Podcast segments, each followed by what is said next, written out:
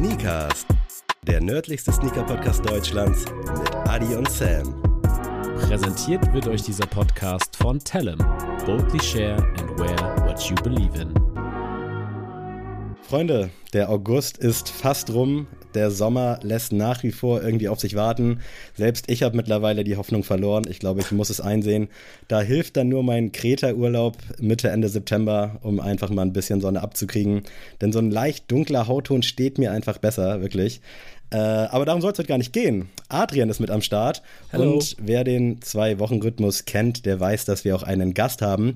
Und ich darf zum ersten Mal, glaube ich, wirklich sagen, dass es eine Premiere ist, oder? Gibst du Ja, mir, heute gibst ist du mir das es Go? eine Premiere, Sammy. Heute ist es eine Premiere, denn wir switchen jetzt gleich auf Englisch, denn wir haben heute einen englischsprachigen Gast mit dabei. Ich hoffe, das wird cool für euch. Äh, Seht's mir nach, wenn mein Englisch nicht, nicht so englisch ist, wie es sein sollte. Aber wir kriegen das alles hin. Now, Adrian did an intro for our guest. Uh, you know the tradition. And yeah, Adrian, let us know uh, who is here. In today's episode, we have a woman who has a lot more to offer than just sneaker content. Music is an integral part of her life as she plays drums and the piano. Culturally, music also plays a big part, which can be seen through influences from hip hop, such as graffiti, art, rap, and sneakers. So it's no coincidence that she produces social media content for Solebox. Because according to her, it's be creative or die trying. A warm welcome to Linda. Hey, Welcome, Linda. Good to hear you. Good to have you here on our podcast. thank you, Adi and Sam, for this awesome introduction. Thanks for having me. And Thank you, also, Adrian. I really appreciate it to do this in English.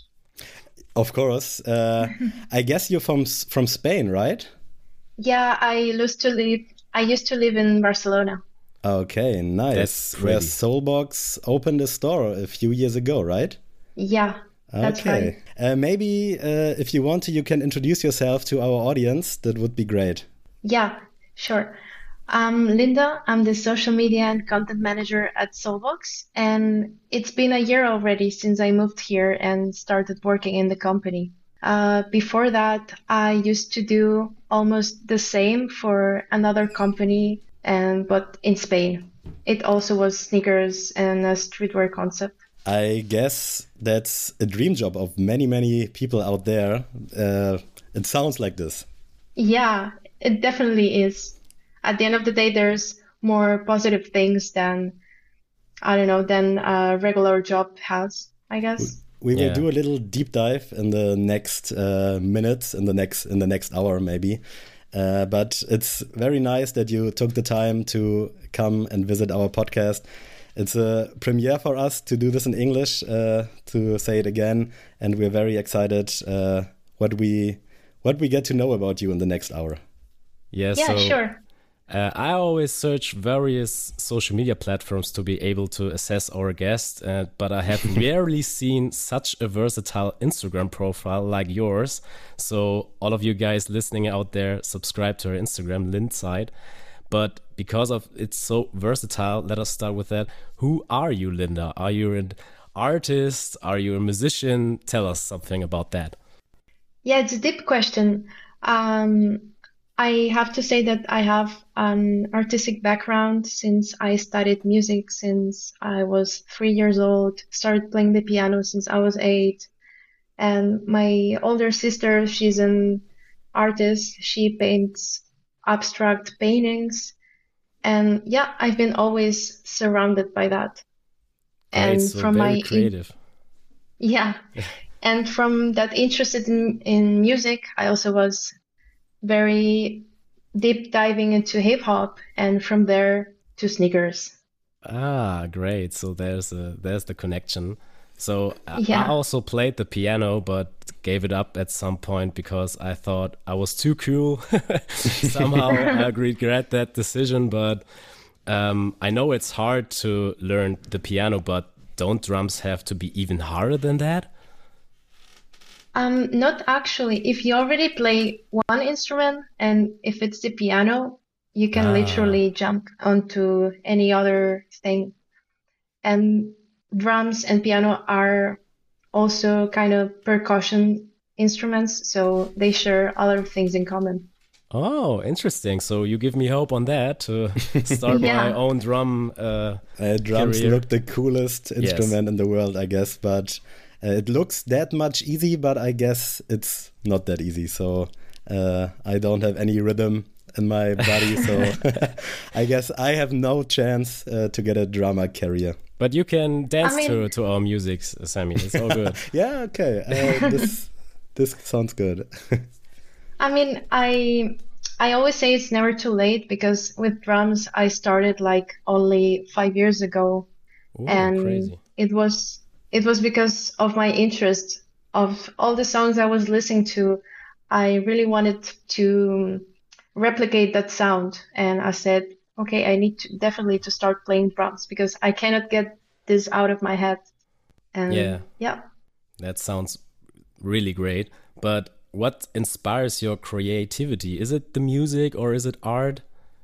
I guess it's everything at the same time. Like one thing inspires me to do another thing, and this other thing inspires me to do the next thing. Ah, It's basically keeping me keeping myself busy, traveling, discovering new artists, and meeting new people. All of this. your And- social, your Instagram account really looked like this, so very, very nice and uh, give me such big vacation vibes. But not only vacation, it's full of concerts, it's full of nice people, nice parties. So it looks really, really nice. So guys, uh, definitely follow into Lynn's worth- Thanks. And yeah, we love music as well. And more than that, we love talking about music. So, what are your favorite artists at the moment? Wow, that's a very difficult question. But I have to say, uh, the last Kendrick Lamar album Oh, was yes. like awesome. And I also was lucky enough to see him twice in the last uh, six months. So Oh, nice. Yeah, I have a little history with Kendrick Lamar concerts. So my first visit didn't happen because my best friend told me, "No, I don't think Kendrick Lamar is such a big of a deal in 2012." So I was very angry on that because that was the first show of Good Kid, Mad City, and I was lucky enough to see him on the Splash uh, festival this, this year. So a dream come true, and the full circle moment was there. I even got a tattoo of him of the Good Kid, Mad City album. So that's a very good answer for this. Is this guy from 2012 your friend actually, or is it now your enemy since? No, it's Since the it's, past it's concert. my it's my best friend as well. Okay. So um, in history and now, so um, big shout outs to Ben if you're listening to this. I was on a Kendrick Lamar concert in 2015, I guess, or 16, and nobody wants to come with me. It was such Oh, a hard work what? to find anybody.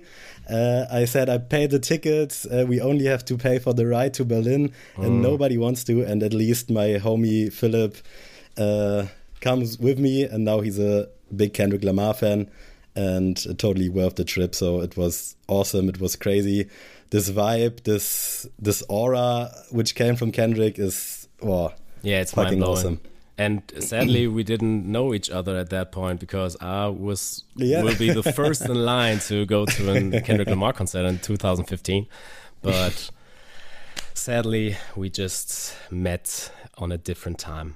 Yeah, so Kendrick Lamar is pretty big deal for us too. And which other artists, or is it just hip hop for you? Well, I I listen different kinds of music and I'm always I really love to dive into SoundCloud. I Ah, nice. trust I trust my algorithm so much because over the years I've been I've been training it and now it always brings me new sounds and new stuff to discover. I listen from electronic music like drum and bass and also hip hop, but also the electronic variants of it. Like there's so many names I, I don't even remember all the genres. so so music is a very big part of your life, right? yeah, definitely. Okay, nice. I saw that you were on Rolling Loud in Portugal. Uh, Yeah. It's so crazy how big these festivals in Europe uh, get. God, yeah. uh, so every big artist was there. The, it looks crazy in your, I guess it was Instagram highlight. Uh, how Yeah. was it for you? Was it your first time on a such a big festival?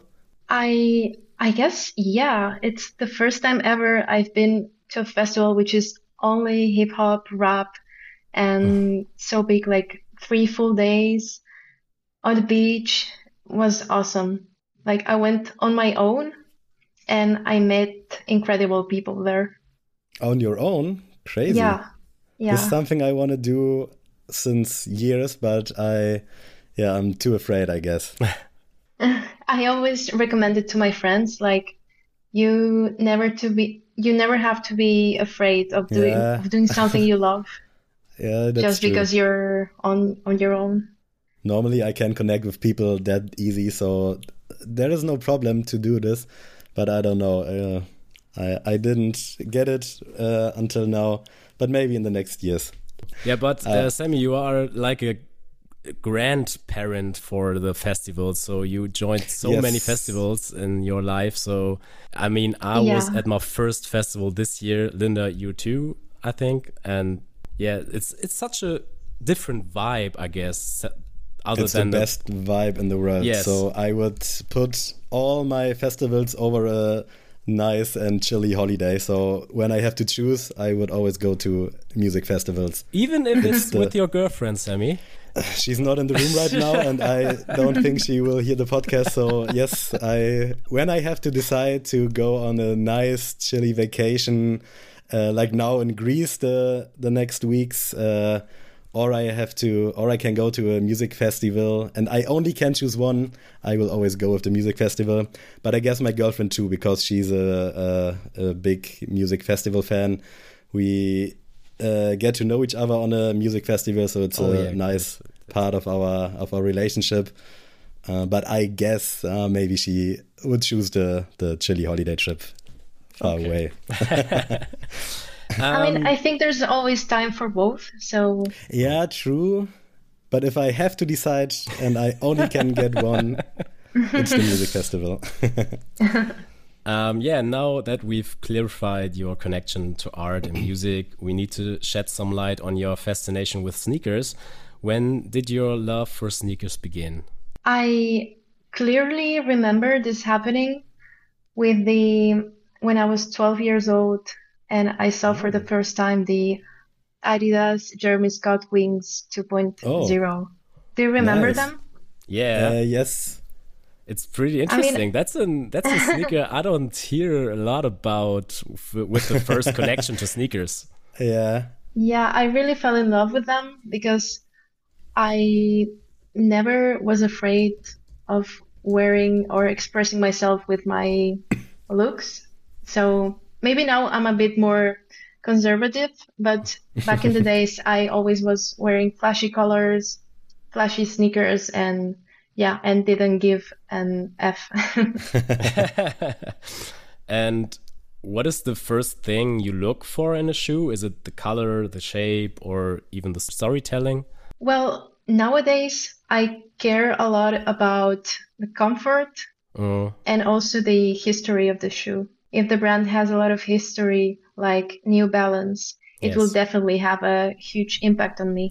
That's pretty funny because we transformed as as a podcast host from I was a big big Jordan guy and Nike guy and Yeah, me too. yeah and, and over the years we just transferred to yeah like dad shoes of New Balance or Sauconys or A- Asics uh, Gel-Lyte 3 and it's pretty funny because I want to get the part of me being a big Jordan guy because I love basketball and I love Michael Jordan uh, with me, but I truly understand the the concept of wearing comfort sneakers over hype or over the look because at the end of the day, I think my mo- most worn sneakers in 2023 is the New Balance 990 V6 because mm-hmm. I think that's the ideal shoe for me as a person.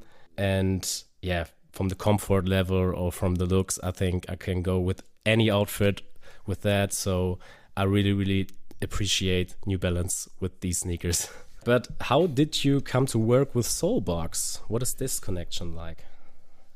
Well, actually, I should go back a few years when I started working for New Balance as a salesperson Oh, in. Barcelona. Yeah, there I can say I got full into the sneaker world because I had an amazing manager who taught me everything from the technology, from all the stories behind all the silhouettes. And I really got passionate about it. Oh. This So- is so nice. Uh, we had a mentor too when we start selling sneakers in a sneaker store, and this Uh-huh. had such a big impact for me. Uh, I'm right now also in the in the sneaker industry, and uh, when I never get to the sneaker store to sneaks, I guess I won't be here today. So, uh, my mentor, I call him, it's Niels and Jose. Uh, lovely, lovely greetings. Uh, when they don't. Don't had such an impact on me. I guess now I would be sitting in a in the office and do some lame Excel stuff. I'm a little But bit no. sad that you don't name me as an as a mentor, but it's okay, Sam. It's okay. You're my you're my brother, so we. okay, that's okay. yeah, so um, I think this is pretty funny because I think we all liked sneakers before we get into the sneaker industry, but if you get in touch every day with the sneakers and the technology, we all yeah the the sneaker head was born, isn't it? Yeah. So you So, worked as a salesman in New Balance and then transferred to Solebox, or was it not that? No, back then I was still studying marketing. Yes. And I was starting figuring out I wanted to do something related with both worlds. Yeah. So uh, a few years later, I started working with this other sneaker streetwear concept store with more brands, exclusive releases. And there I started doing a bit of social media, posting stories and a little bit of everything like for the Instagram and Do you like social media also private? So uh, did you posting uh, days ago all, also on Instagram with your private account? I I used to. Okay. When I used to be in the store, I used to share a lot on my Instagram too, because at the end of the day, the customers get to know you, yeah. Mm. and many of them have become friends. So yeah, that was a big part of my life Okay. too. Nice. Yeah, Sammy Yeah. was a was a local hero in Kiel back in the days as, a, as a salesman for a sneaker shop. I always do my best. So when I was working in that store, I finished my studies and I managed to start working as a social media manager for that company uh, full time in the headquarters. And there, that was like the first time we working as a social media manager.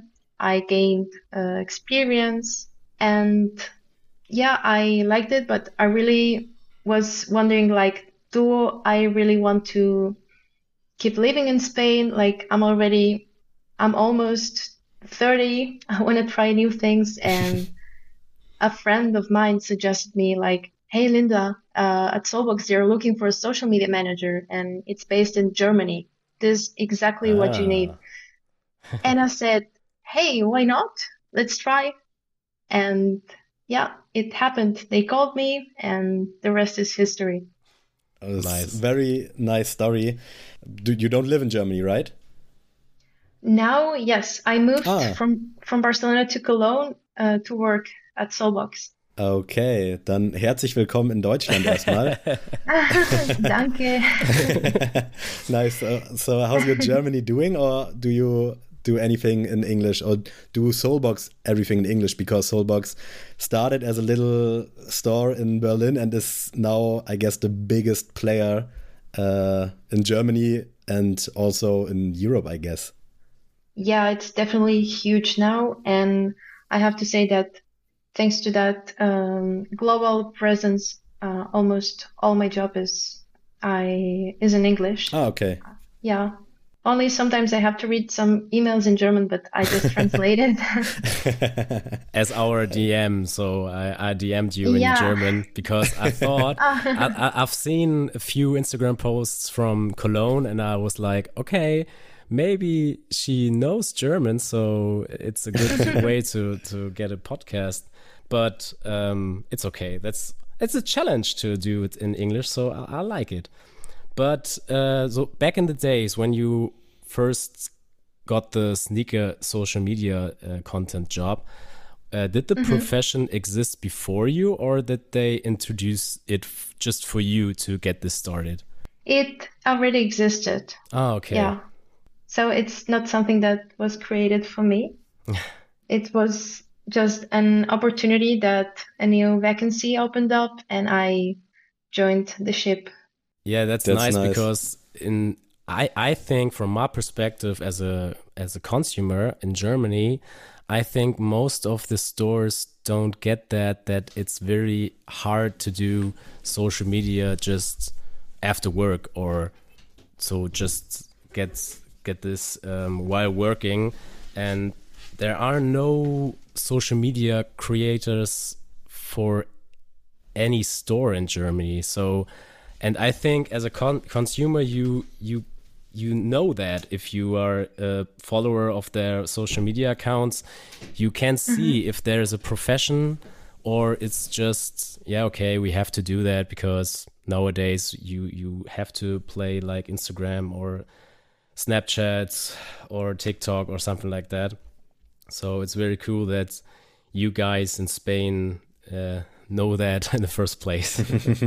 yeah, definitely, because um, you notice the difference on the quality and the amount yeah. of content done. So back in the days, we had an episode called "Social Media Sneaker Store," mm -hmm. where we discussed the importance of the social media appearance of a store.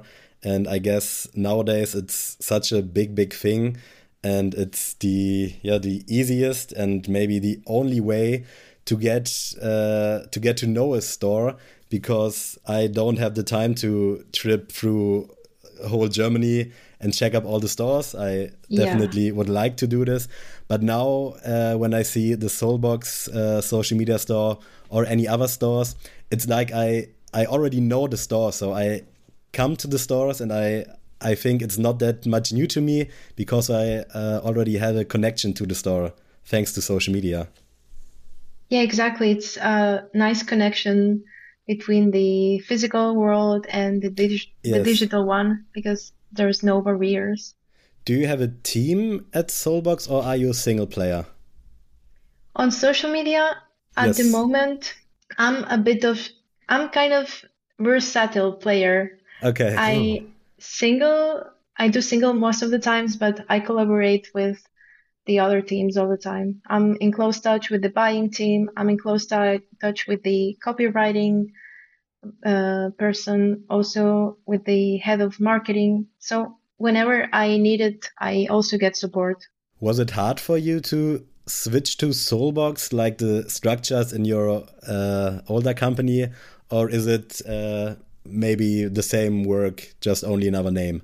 I would say the only difficult thing was getting used to using a Mac, a MacBook. Ah, ah, the okay. rest, I, since I guess like I had a very clear idea of what I wanted to do, how I wanted to do it, and I had a clear structure. It mm. wasn't that difficult to apply it to Solebox. Okay. So just to let us know, every single post on the Solebox Instagram profile, I took Instagram as an example, is mm -hmm. from your from your desk, right? Yes, correct. Okay, nice. crazy. That's crazy. and what does a working day look like for you at Solebox?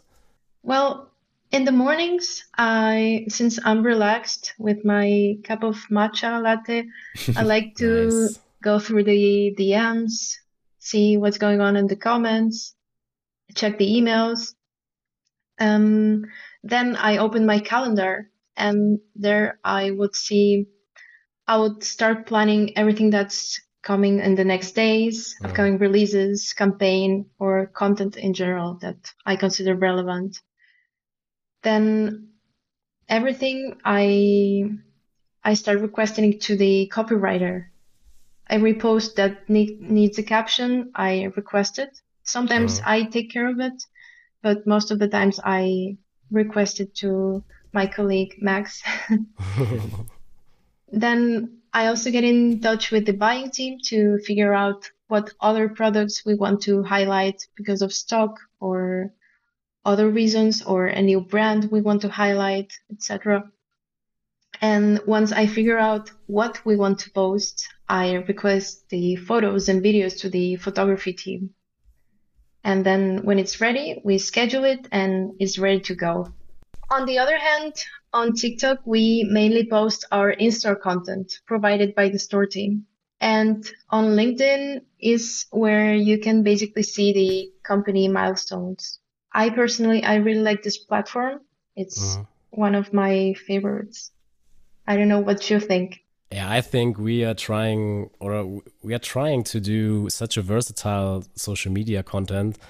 We don't know the master plan for us right now, but I think I, we started with Twitch a few weeks ago, and mm-hmm. this is also a platform that we want to yeah get to know better and try to create some sneaker content on that. But I think every platform has its pros and cons. And I don't know. I think Instagram changed over the years so much that I think they don't care about pictures anymore. It's all about reels. Yeah. And it's it's a bit exhausting for a content creator like us, a small content creator, just to you have to get in this whole movement in getting posting reels every day to to get to know new people but um, yeah they are the, the resources for you at solebox are are much bigger and you can yeah profit of these more than than us i think. Yeah i know what you mean. It's really annoying that instagram is changing every month yeah. uh, features the algorithm. But from my side uh, it makes my job still interesting. I need to yeah. uh, keep myself up to date. So yeah, I'm not doing the same thing all the time. What do you think about the releases right now? So uh, now it's every day two or three releases of a new shoe. How do you see this? I definitely think there's too many releases. Okay. because yeah. I, I just remember the, the difference between uh, three years ago. We were yeah. already saying like, okay, maybe that we are releasing too many things in a month, but now it's like every week. Mm, yeah. I guess there's always um, that kind of customer who's always excited for everything new that's coming up. So if there's a need in the market, the brands are going to keep doing it. Of course, yeah. But I guess it's a bit too much because our our portemonnaies are limited, uh, our money is limited. yeah. uh, and yeah, I I really like that much shoes, and I could buy every day a new one. Um, I don't do it, so please, nearly, nearly. yeah, but I guess it would be nicer, and it would be it would have have much worth when they took a little bit out of the market and get a little bit yeah structure structure in the market. So not every day another shoe.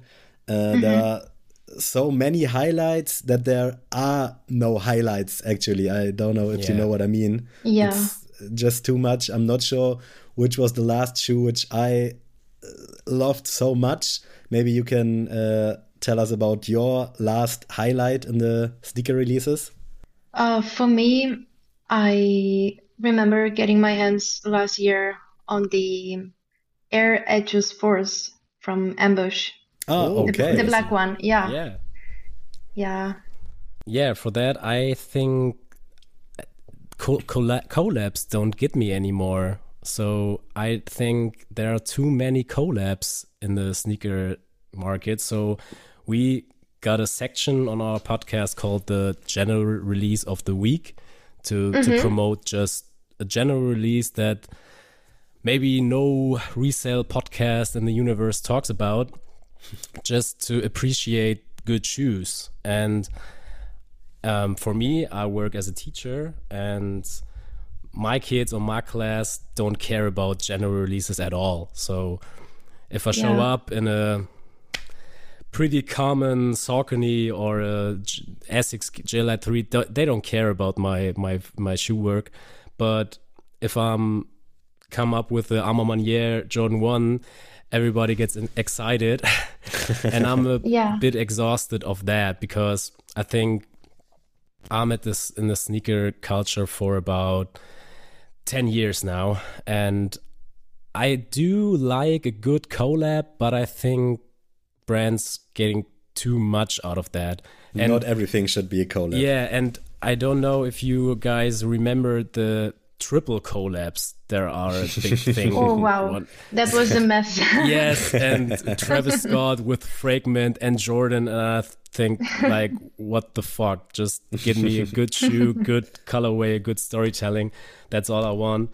Um, yeah, what's your thoughts on that with the collabs these days? I definitely wear on my daily basis more general releases. I don't really care like if I'm wearing like something super exclusive exclusive because I'm gonna wear it anyway. Yeah. Like I don't care if it rains and it gets uh, dirty or something. I just clean it and it's made to be worn. But still, I think the female collaborations don't have that much exposure. Oh, So I Mhm. really like to show support to Yeah, designs like the ones from Ambush. that's true. Yes. Maybe we can talk a little bit more about your work, if it's okay for you. So, Yeah. what does a process behind a campaign look like? Do you connect it with the with the brands, or do you do everything on your own? Well, first of all, there's a team who's in charge of the brand campaigns. They are in direct touch with the brands, and whenever the concept for the campaign is is ready or it's almost there, they share the details with me. Yeah. So so I can start preparing like the planning, how the social media rollout will look like, when we're gonna post, how many posts, uh, if if it's gonna be video, pictures, all the captions. So I do, I take care of the planning. Ah, nice. Of course, if I have any idea, I let them know. And yeah, they, most of the times they listen to me. So I feel very included in this process. and That's nice. appreciated. Yes, that's Yeah. that's great. Yeah, that's important. Yes. And which campaign made a lasting impression on you? If there's a top three of your campaigns that you moderated? That's a good question. And I really like um, my top three will be classified in three different categories, if that's okay for you. Yeah. Of course. Because every campaign has something different that leaves me a lasting impression. In the first place, the aesthetics. For me, one very strong campaign in, in that category will be the Solebox Bapesta B-side colorway, the one we dropped the last holidays. Mm. Yeah. I don't know if you remember. Yes, yeah, of course. It was a big release. We yeah. we worked together with Bloody Osiris, which is a very recognized stylist from Harlem. And I think all together with his looks, with the grills, his attitude, it brought a lot of energy to the campaign. I really liked it. Then the second category for me, it will be the concept. For me, a campaign that had a very strong concept was the Solebox Lufthansa collab. Hmm. Um, I, I think it's iconic that we were able to collab with a world recognized airline. Like yeah. we are both companies with a lot of history and blending that together is such a nice thing. We released like a collection of apparel pieces with um, some vintage graphics and it was kind of a fusion of casual wear with a vintage touch. I think it was very nice. And uh, the third and last and not least category for me will be the product and a campaign that I really liked because of the product.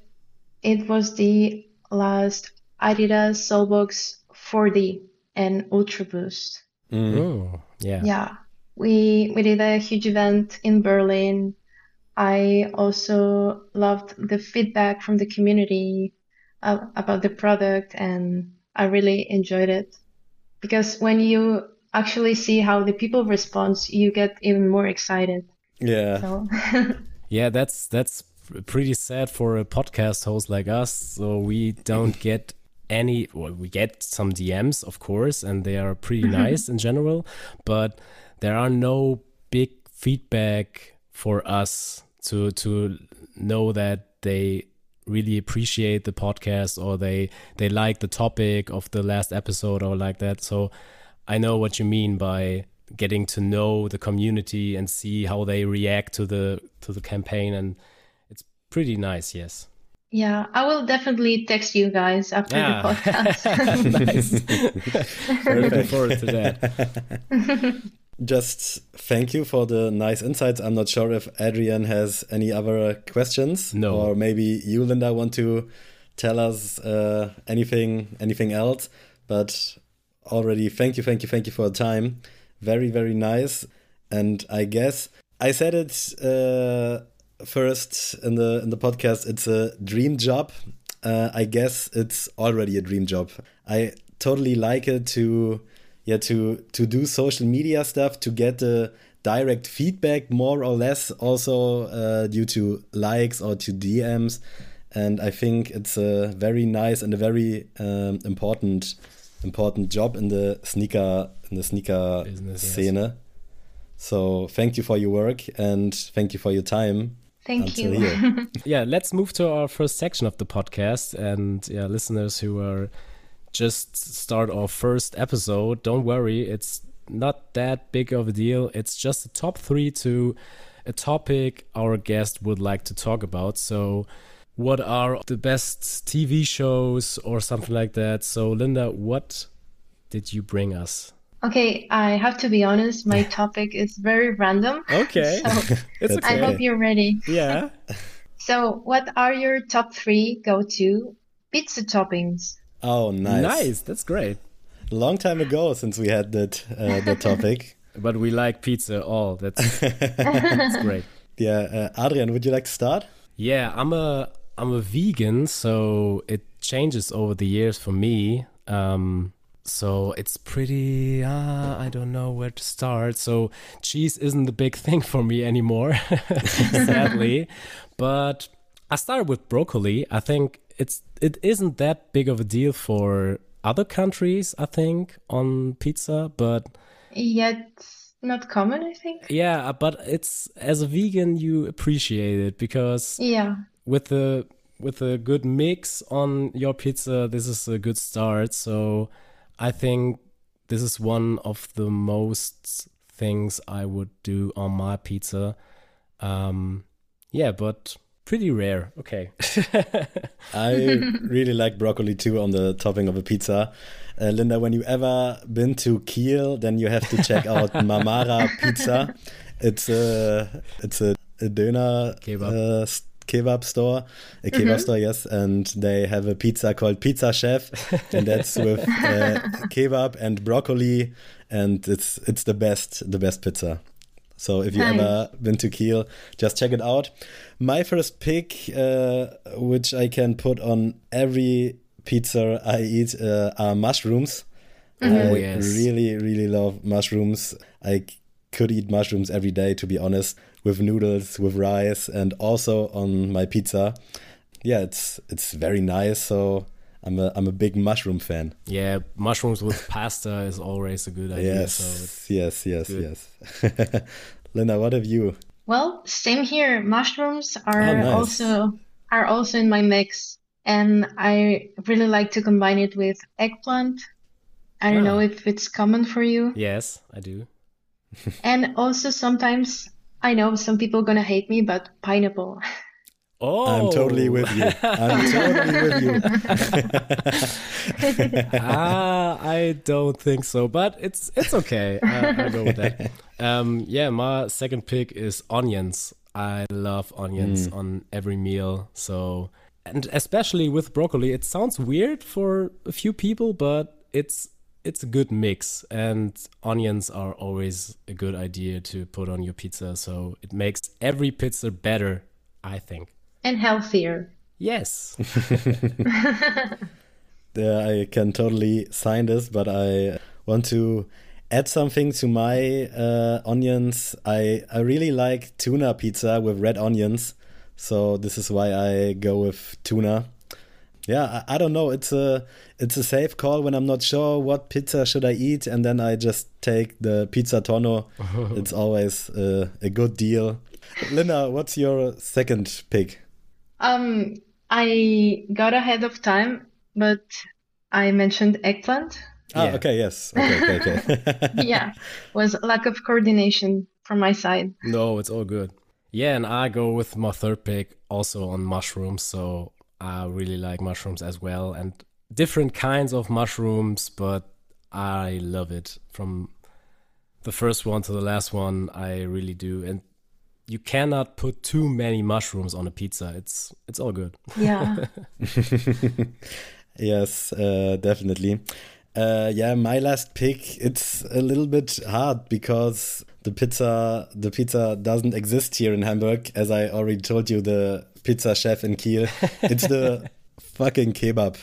Uh, oh, it's crazy! It's not that common, but it's so delicious, uh, and I have a I have a big love for a good kebab, and that's yeah. I would always take it on my pizza if I can do. But, but I think not... German pizza and German food as well is pretty weird for yeah, definitely other countries. Or so uh, the pizza chef is with sauce hollandaise, so. and it's so delicious. But it's uh, also because of the fat and of the calories, so it's normal that it have to be delicious when there is so much on it. We are so weird society in Germany. So. yes, but, and I'm a part of it, a proud part. yeah.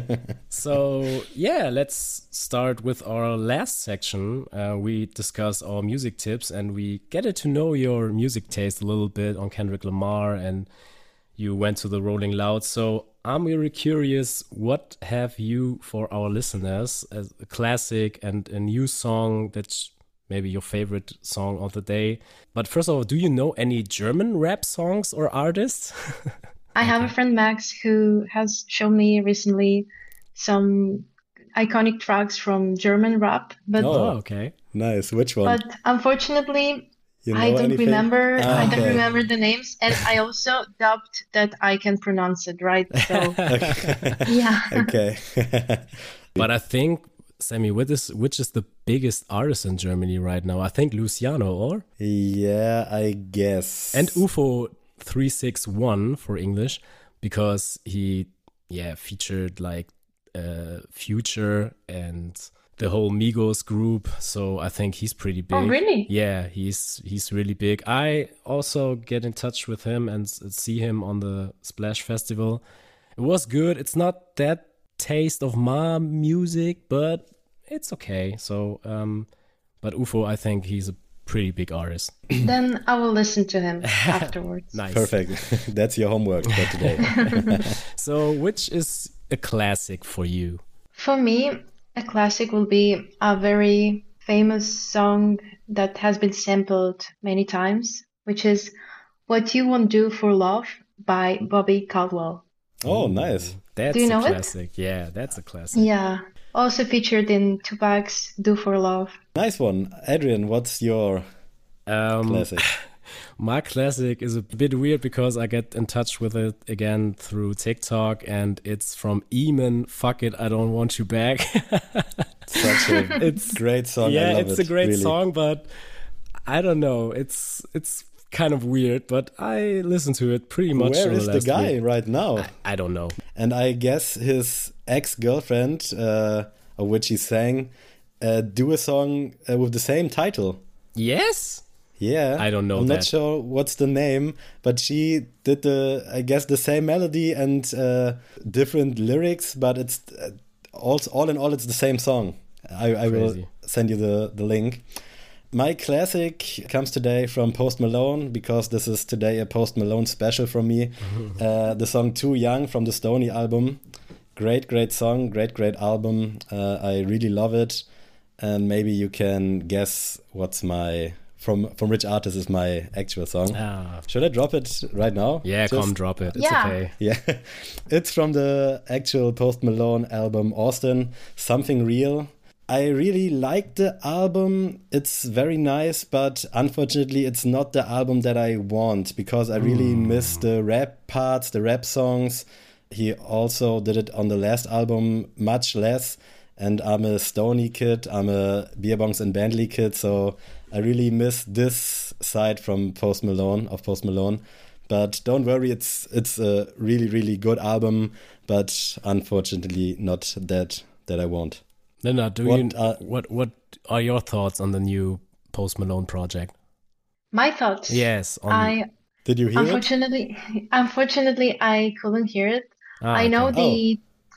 the um, the YouTube video from the uh, Tiny Desk yes, popped up, yes. Mm-hmm. and I was curious about it and wanted to listen to it. So I will do afterwards. Okay, it's a nice, good. nice album. Yeah, I think it's pretty sad. I on the intro song "Don't Understand." I was in tears. I was like, "What is that?" the intro song's always very, Crazy. very good. It, it got me. It got me on some point.